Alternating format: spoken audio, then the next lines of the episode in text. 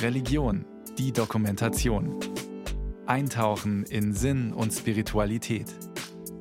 Ein Podcast von Bayern 2.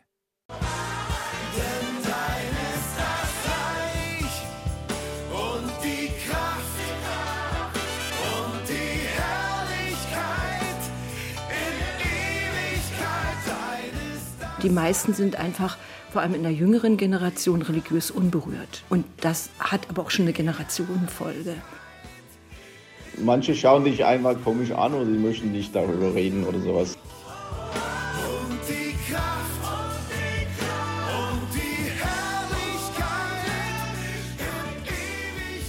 Bundesweit gehören 2022 erstmals weniger als 50 Prozent der Menschen einer der beiden großen Kirchen an. In den neuen Bundesländern sind die Christen schon lange in der Minderheit. 26,9 Prozent sind in Thüringen Mitglied einer Kirche, in Sachsen-Anhalt sogar nur 14,3 Prozent. In Bayern gehören immerhin noch 62,5 Prozent offiziell zu einer der beiden großen christlichen Kirchen. Tendenz fallend. Christsein hat in den neuen Bundesländern bis heute eine andere Qualität. Das hängt mit der DDR zusammen. Damals waren Kirchenaktivitäten eher politisch geduldet als in irgendeiner Weise erwünscht. Wer sich deutlich zu seinem Christsein bekannte, musste mit Nachteilen in Schule, Karriere und Berufswahl rechnen. Seit dem Fall der Mauer ist das anders, aber die große Rückbesinnung auf Kirche als Institution hat es auch ohne politischen Druck nicht gegeben. Trotzdem gibt es sie, die ganz besonderen Glaubensgeschichten in den neuen Bundesländern. Sandra Spillner-Martin aus Nordhausen in Thüringen kommt Mitte der 90er Jahre zum Studium nach Halle. Die Studienzeit, zum ersten Mal von zu Hause weg, wird zur Auseinandersetzung mit sich selbst. Warum bin ich hier auf dieser Welt? Was ist der, was ist der Grund, warum ich existiere? Wer bin ich eigentlich? Und dann auch die Frage, gibt es wahre Liebe, gibt es echte Liebe? Die wird ihr bald begegnen. Am Ende ihres Studiums an den Frankischen Stiftungen.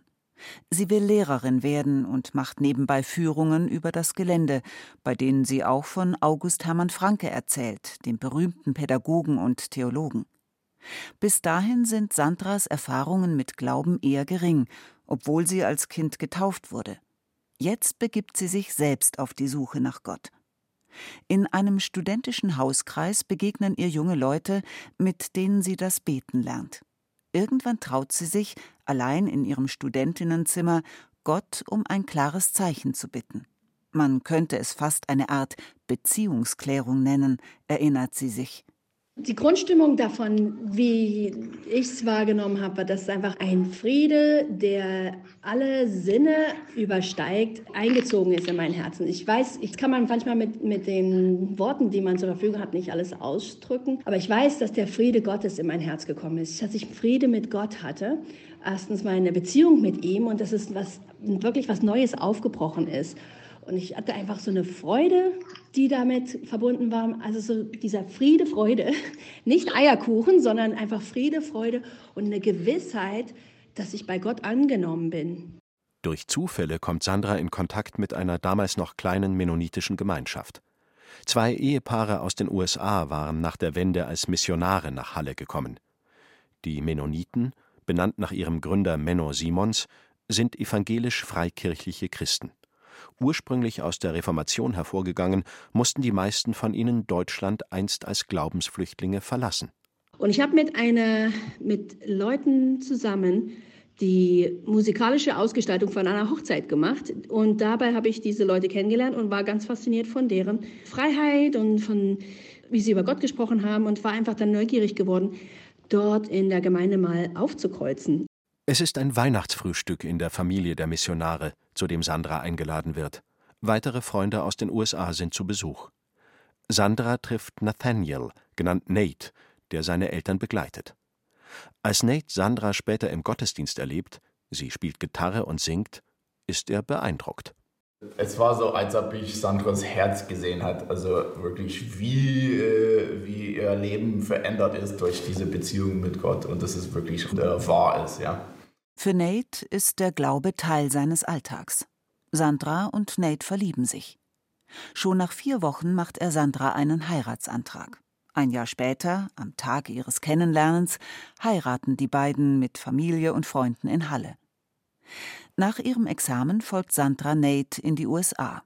Die beiden leben 14 Jahre in Birmingham, Alabama und bekommen vier Kinder, drei Jungs und ein Mädchen. Sandra unterrichtet an der Uni. Nate arbeitet als Röntgenassistent. Es geht ihnen gut in Amerika. Und doch werden sie hellhörig, als sie erfahren, dass der neue Pastor der inzwischen wachsenden mennonitischen Gemeinde in Halle Unterstützung braucht.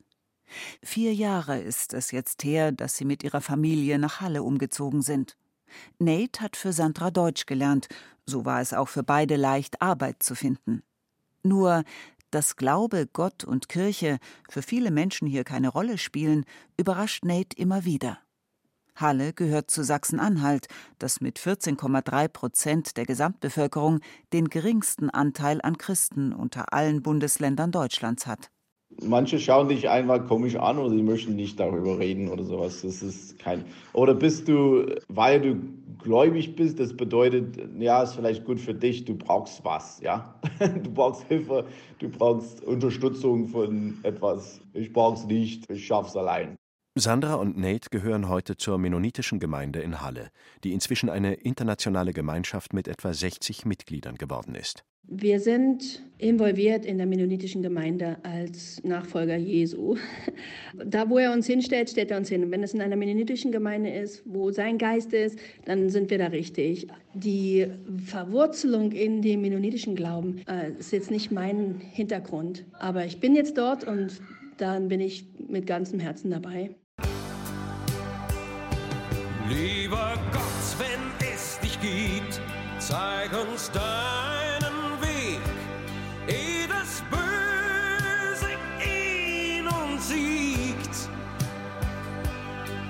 noch Gutes gibt, dann glaube ich, ich schwöre, dazu stehe ich. Hanna Kasparik gehört heute zur Stadtkirchengemeinde in Wittenberg. Zwölf Jahre lang war sie Direktorin des Predigerseminars in Wittenberg und damit auch Mitglied der Schlosskirchengemeinde also der Kirche, an der Martin Luther seine 95 Thesen veröffentlichte, der Legende nach per Anschlag an der Kirchentür. Er löste damit die Reformation aus. Für ihre Verdienste in der Vorbereitung des Reformationsjubiläums 2017 und der Pflege der internationalen Kontakte im Predigerseminar wurde Hanna Kasparik mit dem Bundesverdienstkreuz ausgezeichnet. Auch Wittenberg gehört zu Sachsen-Anhalt. 506 Jahre nach der Reformation das Bundesland mit der geringsten Kirchenbindung.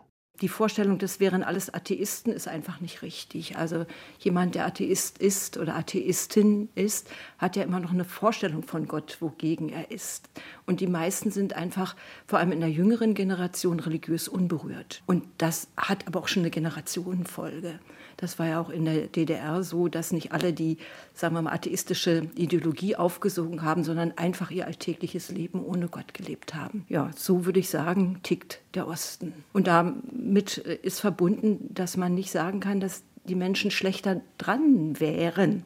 Und auch in ethischen Fragen kann man nicht sagen, dass der Osten da ethisch verwahrlost ist, ne? sondern äh, das sind Menschen, die bewusst ihr Leben gestalten und eben auch bewusst auch fragen nach dem, was dem Leben förderlich ist, was gut und böse ist.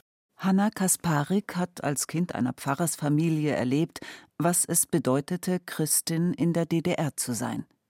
Ihr Abitur durfte sie nur in einer Abendschule nachholen. Dann folgten ein Kirchenmusik, im Anschluss ein Theologiestudium. Äh, das ist ein Satz, mit dem ich auch im Theologiestudium aufgewachsen bin, von meinem Theologieprofessor Wolf Krötke, der immer sagte, die Kirche hat die Menschen in Massen verloren, sie sind aber nur als Einzelne zurückzugewinnen und wir müssen immer damit rechnen, dass die Menschen vergessen haben, dass sie Gott vergessen haben. Das, was möglicherweise auch in den Altbundesländern die Zukunft der traditionellen großen Kirchen ist, ist im Osten Deutschlands längst gelebte Realität.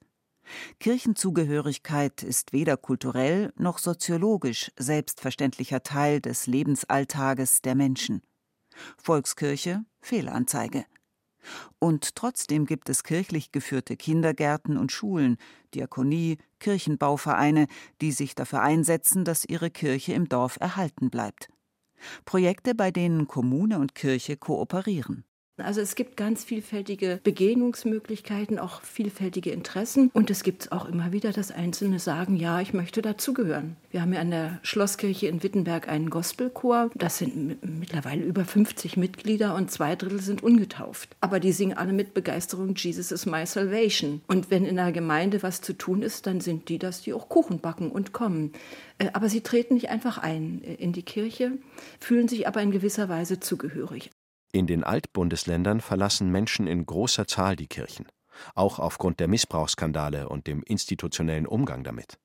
Im Osten Deutschlands ist das Problem vor allem der fehlende Nachwuchs, aber auch der Kirchensteuerbescheid, der darüber nachdenken lässt, wie sehr Kirche denn wirklich Teil der eigenen Lebensverständlichkeit ist. Zusätzlich zur atheistisch-sozialistischen Vergangenheit kommen hier also auch noch die ganz normalen Austritte, mit denen die Kirchen umgehen müssen so Pfarrerin Hanna Kasparik. Wir müssen einfach Kirche deswegen neu denken. Also was gemacht worden ist, auch in den vergangenen 20, 30 Jahren, dass man versucht hat, äh, doch die volkskirchlichen Strukturen im Wesentlichen beizubehalten und eben durch Strukturreformen, also Zusammenlegungen und so, dann doch größere Gebilde zu schaffen, die dann das erfüllen sollten, was vorher eben doch kleinere Gemeinden gemacht haben. Und da merken wir, das äh, ist an die Grenze gekommen, wenn es überhaupt ein verheißungsvoller Weg gewesen ist. Und da gibt es auch verschiedene sehr schöne Modelle. Also ich habe gerade mal was über Gotha gelesen in einem Neubaugebiet. Also Leben teilen heißt das, dass so zwei Familien ganz bewusst in dieses Gebiet gehen, dort wohnen, auch in der Platte und einfach schauen, was für die Menschen äh, dort wichtig ist. Also sich im Grunde im Sinne von Stadtteilarbeit engagieren, dabei aber eben auch zeigen, wenn gefragt wird, äh, warum macht ihr das? Ja, also wir suchen der Stadt Bestes und das machen wir, weil wir an Christus glauben und weil uns äh, Gemeinschaft äh, im Glauben wichtig ist und weil wir denken, das ist etwas, was auch für andere interessant sein kann. Aber in erster Linie wollen wir mit euch hier zusammen leben in aller Verschiedenheit und dann zeigen, was wir lieben.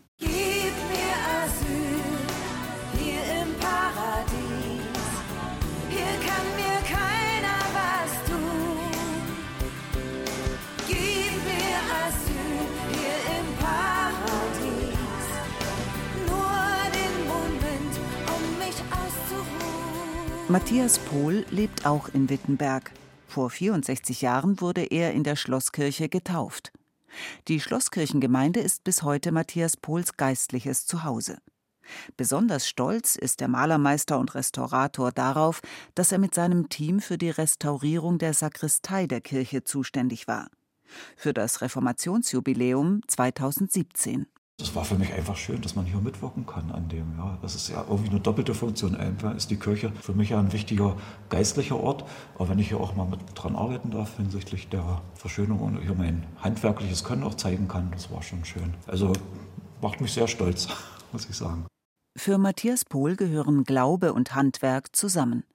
Wenn er heute seinen kirchlichen Dienst als Lektor in der Sakristei vorbereitet, ist ihm die Zeit der Restaurierung auch immer nah. Die Farben für das Deckengewölbe mischte er damals von Hand, nach historischen Befunden. Glaube und Handwerk verbindet uns eigentlich, weil ähm, da steckt ja auch drin Zuverlässigkeit, Vertrauen, Glaubwürdigkeit. Matthias Pohl ist Maler schon in vierter Generation. Ein Projekt, mit dem er sich, wie viele Wittenberger bis heute identifiziert, ist die Rettung der Kranachhöfe. Eine Bürgerinitiative setzte sich gleich nach der Wende dafür ein, dass die verfallenden Gebäude gesichert werden konnten. 40 Jahre lang hatte Lukas Kranach der Ältere in Wittenberg als Künstler, Handwerker und Unternehmer erfolgreich gewirkt. Im 16. Jahrhundert hatte der aus dem oberfränkischen Kronach stammende Kranach seine berühmte Malwerkstatt und eine Druckerei in der Schlossgasse 1. Unter anderem erschien in der Druckerei Luthers Neues Testament in deutscher Sprache, das sogenannte Septembertestament. Ein Gebäudeensemble von Weltruhm also – 1989 kurz vor dem endgültigen Verschwinden. Matthias Vater ist als Malermeister von Anfang an an der Sanierung beteiligt. Jahre später übernimmt der Sohn die Aufgabe von ihm. das fand ich richtig toll, dass ich, was mein Vater angefangen hat, ich hier weiter und letztendlich auch zu Ende gebracht habe. Die eigentliche Lebensplanung und der berufliche Weg waren ganz anders gestartet. Matthias ist Anfang der 80er Jahre Student der Elektrotechnik in Wismar. Und er engagiert sich in der Friedensbewegung der evangelischen Studentengemeinde. Auf seiner Jacke trägt er den Aufnäher Schwerter zu Pflugscharen und wird deswegen von der Bahnpolizei gestoppt. Nach Micha 4 im Alten Testament, es werden Schwerter zu Flugscharen geschmiedet. Und das war eigentlich ein schönes Symbol des Friedens, was mir auch im Herzen ansprach. Und das musste ich da abmachen. Damals ist er schon als junger Familienvater mit Frau und Kind unterwegs. Den Beamten ist das egal. Und das hat mich so aufgeregt, dass man da, also erstmal, dass, dass diese DDR-Staat, der eigentlich auch angeblich für einen Frieden war, aber sowas nicht duldete und dass da meine Familie so mit Mitleidenschaft ist, das spielt gezogen wurde. Es spielte keine Rolle, dass das kleine Kind da eben mit warten musste auf dem Bahnhof und, und da habe ich mich da beschwert. Die Staatssicherheit wird auf ihn aufmerksam. Inoffizielle Mitarbeiter an der Uni Wismar werden auf Matthias angesetzt.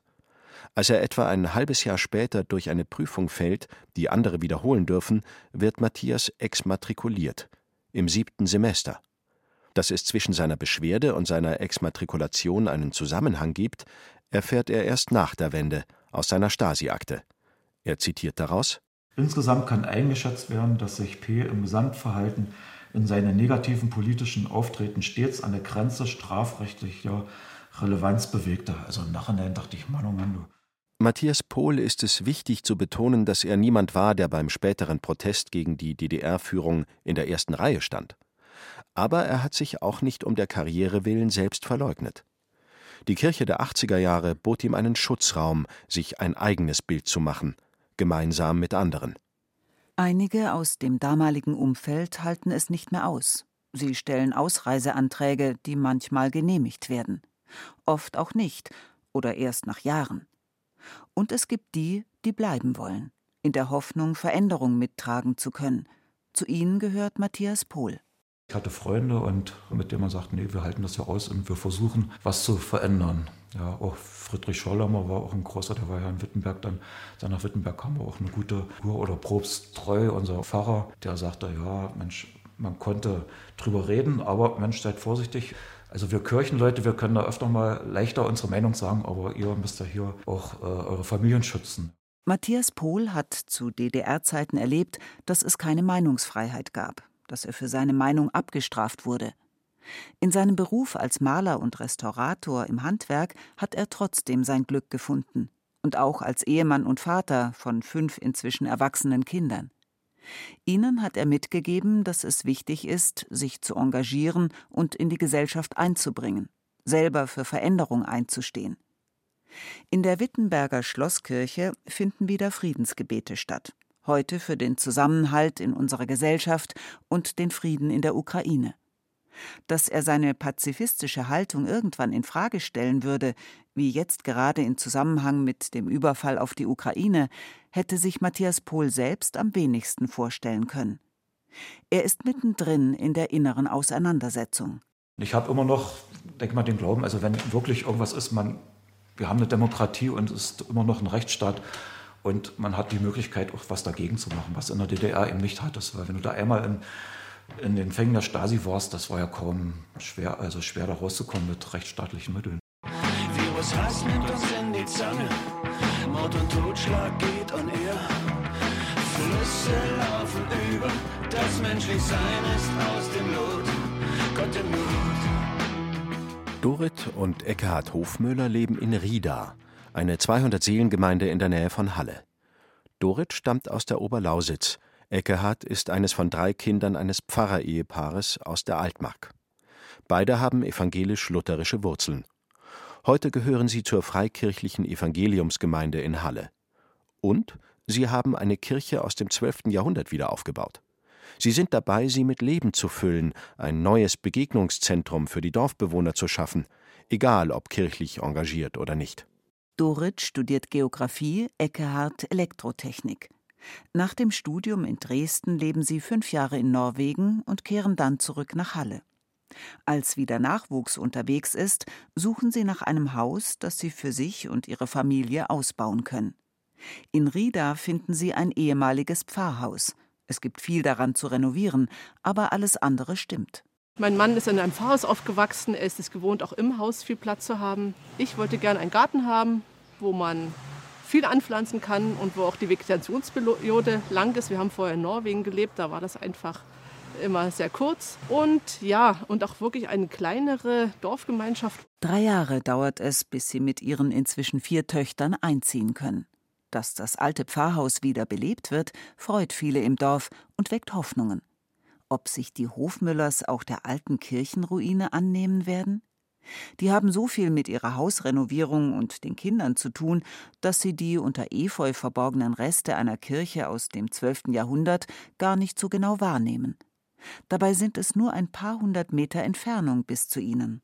Aber wir haben dann doch ein bisschen reingeluchst und äh, Blicke hineingeworfen und waren eigentlich auch fasziniert von diesem aufgegebenen Ort. Aber es zeigte gleichzeitig auch die Wunde, die dieses Dorf eigentlich hat. Ja. Aber es war irgendwie auch ein Bild für uns, ein bisschen erschreckendes Bild über den Zustand ja, was so gemeindemäßig, geistlich auch, was hier, was hier ist. Wir haben ja das dann auch schnell wahr gemerkt, die Kirchgemeinde ist praktisch nur noch auf dem Papier da, keine aktiven, wirklich aktiven Gemeinde vor Ort. Und da gingen dann natürlich die großen Fragen los. Was ist unsere Aufgabe hier? Wir sind jetzt hier an diesem Ort, wir möchten gerne auch mit äh, beitragen, als Christen hier auch mit prägen. Und ja, da lag diese Kirchruine vor uns.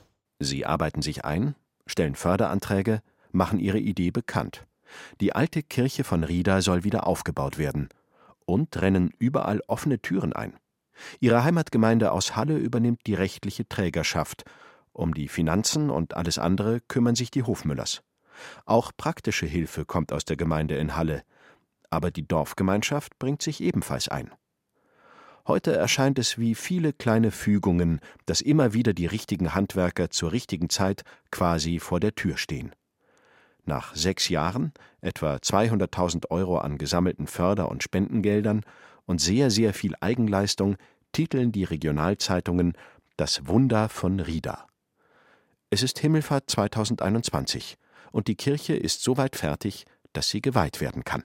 Doch, es war natürlich auch wirklich ein wunderschönes Rückschauen auf die letzten sechs Jahre. Einfach auch zu sehen, wie wie das doch eigentlich alles gefügt wurde.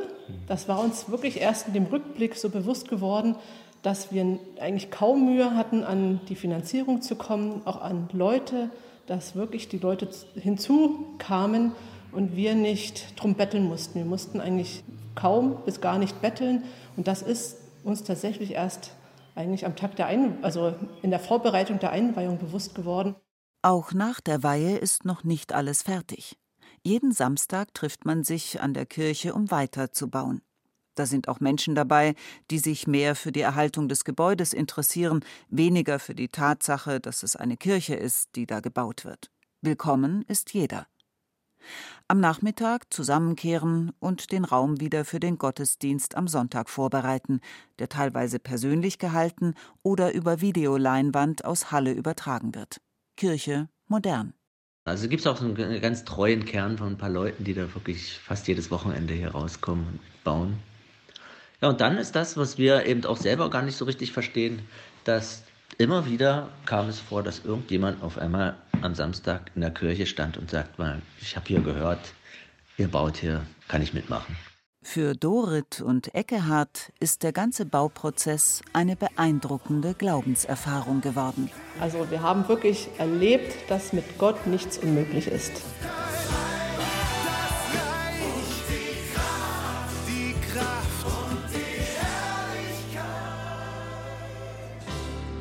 In meiner Ewigkeit